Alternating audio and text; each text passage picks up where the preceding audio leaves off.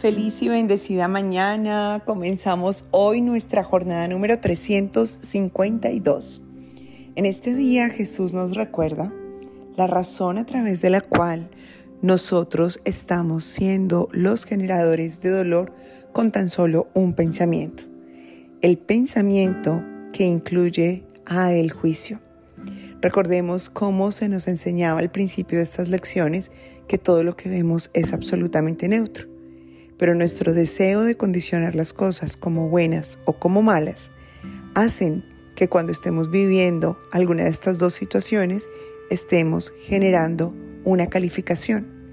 Digamos que hoy tú sientes que tu vida está muy bien porque tienes una relación de pareja en la que te sientes amado, amada, respetada, tranquilo, tranquilo, sabes que es algo que según tu juicio está bien. Pero si recuerdas que en el pasado, hace 10 años, 5 años, estabas sufriendo por alguien a quien amabas y no te correspondía en el amor, juzgarás esa situación como negativa o mala y verás a esa persona del pasado como algo no muy bueno para ti. Entonces, inmediatamente se despertará en ti un sentimiento de dolor y ese dolor generará resentimiento en tu corazón.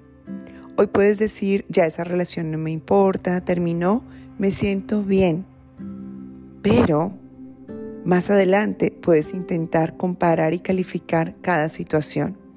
Y si en un futuro no tienes lo que hoy llamas bien, pensarás que ya la relación no es buena para ti.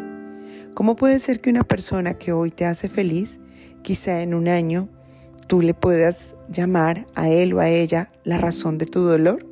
Con el juicio. El juicio ha hecho que esto se manifieste en tu vida. Pero realmente el único juicio procede de haberte juzgado a ti mismo al considerar que hiciste daño, que hiciste mal, que obraste de forma negativa al separarte del Padre y que el Padre te está juzgando como alguien que hizo las cosas contrarias a su voluntad. Ese es el único juicio. A partir de ese juicio tu mente entonces tenderá siempre a calificar las cosas de buenas o malas. Así que nunca terminará. Por eso el único juicio que hay que corregir es el original, el único que existió. Hoy me permito hacer el único juicio que puedo hacer el juicio que Dios me da. Me juzga como inocente, porque me ama, porque Él es amor, porque sabe que todo lo que yo he vivido hace parte de este sueño y de esta ilusión. Y a partir de allí, ¿qué tendremos que juzgar? Nada. Solamente podemos ver en la paz y el amor de Dios. Por eso recuerda hoy esta lección durante el día. Repite, los juicios son lo opuesto al amor. De los juicios procede todo el dolor del mundo y del amor, la paz de Dios. El amor, recuérdalo, solo es saber que soy uno con el Padre. Allí se deshacen todas nuestras ilusiones. Meditemos juntos en esta oración que Cristo nos propone y que este sea nuestro último juicio. El perdón ve solo la impecabilidad y no juzga. Esta es la manera de llegar a ti. Los juicios me vendan los ojos y me ciegan.